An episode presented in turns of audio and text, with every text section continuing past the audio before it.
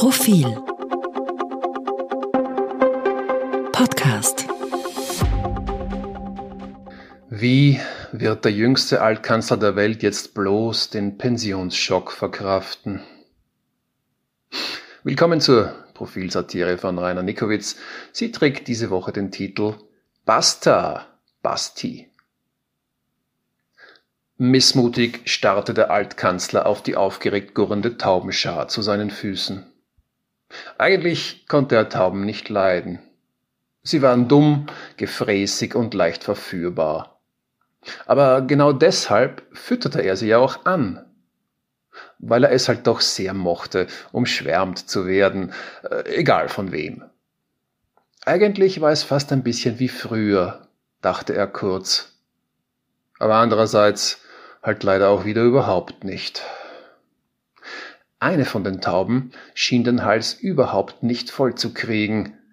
Von der Seite erinnerte sie den Altkanzler ein wenig an Wolfgang Fellner. Aber das machte das alles ja auch nicht besser. Er war doch viel zu jung, um sich gemeinsam mit dem Altfinanzminister auf eine Parkbank zu setzen und den ganzen Tag den Laptops beim Herumtollen zuzuschauen. Das konnte doch unmöglich alles gewesen sein. Der Altfinanzminister ging ihm auch auf die Nerven. Früher hatte er es nicht nur gemocht, sondern über weite Strecken sogar verlangt, dass der ihm überall hin folgte, die gleichen Anzüge hatte, die gleiche Frisur, dasselbe Verhältnis zur Wahrheit. Aber jetzt wurde ihm das immer lästiger. Sie trafen sich jeden Tag im Park, kamen aber immer über verschiedene Eingänge. Der Altkanzler aus Nordwesten, der Altfinanzminister auf dem genau gegenüberliegenden Weg. Im Stillen arbeitete der Altkanzler deshalb jetzt schon geraume Zeit daran, diese Südostroute zu schließen. Oder besser gesagt, er suchte nach einer Möglichkeit, es den Altfinanzminister zumindest glauben zu lassen. Aber obwohl er nun wirklich oft genug bei der Krone angerufen hatte, um diese Exklusivgeschichte unter das Volk zu bringen, wurde er jeden Morgen beim Blick auf die Titelseite aufs Neue enttäuscht. Schlimmer noch, neuerdings hoben die nicht einmal mehr ab, da wurde also brutalste Message Control ausgeübt und in ihr natürlich niemals so intendiertes genaues Gegenteil pervertiert. In diesem Land hatte sich eindeutig nichts zum Besseren gewendet, seit aus dem Jung ein Altkanzler geworden war.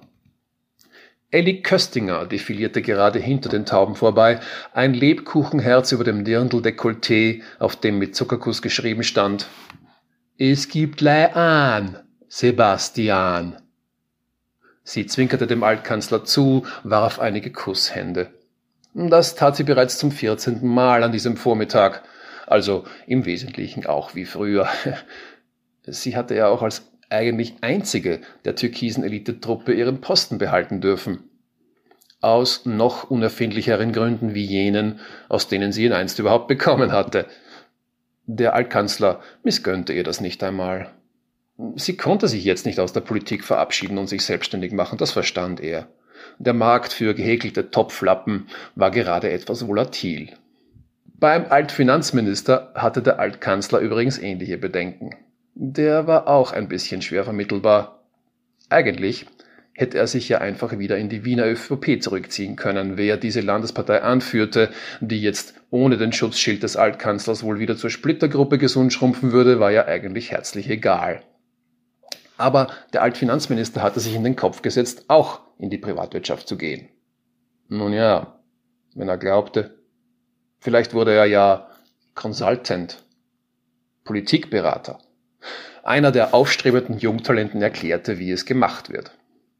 Auf diesem Feld war zwar im Prinzip neben HC Strache sicher noch Platz, aber dennoch hatte der Altkanzler so seine Zweifel. Was ihn selbst betraf, hatte er natürlich keine. Gut, noch saß er da im Park herum mit all den anderen Frühpensionisten, aber das würde sich bald ändern. Wenn der Kern dieser Lusche wieder einen Job gefunden hatte, dann würde das ja für ihn ja wohl auch kein Problem sein. Der Gusenbauer lobbyierte überhaupt für irgendwelche Autokraten und Oligarchen und verdiente sich dumm und dämlich dabei. Das würde bei ihm also schon noch kommen. In der Zwischenzeit würde er jedenfalls einmal sein Just-Studium beenden, das konnte er in Zukunft sicherlich brauchen. Hm, vor allem, wenn sie dann einmal die in Chatform gegossene, äh, leider milieu- und lebensstilbedingte Logorö von Thomas Schmidt fertig ausgewertet hatten. Wer weiß, wie viele Klagen der Altkanzler dann glorreich abzuschmettern hatte, bevor er seine Phönix aus der Aschennummer zur Auf Aufführung bringen konnte. Juristisches Rüstzeug konnte da keinesfalls schaden. Der Altkanzler hatte deshalb auch schon Fleischmann und Frischmann angewiesen, mit dem Lernen für seine nächste Prüfung zu beginnen. Es ging um römisches Recht, irgendwas mit Wildschweinen und Speeren. Also eh nicht so weit entfernt von heute und den ÖVP-regierten Bundesländern, in denen man ihn so gern gehabt hatte. Bis sie sogar dort von Gott abgefallen waren.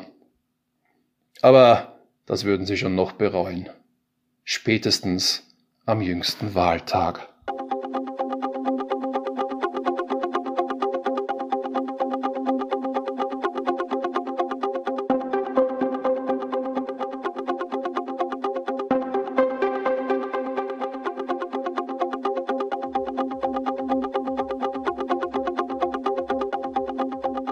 Mehr zum Thema auf Profil.at.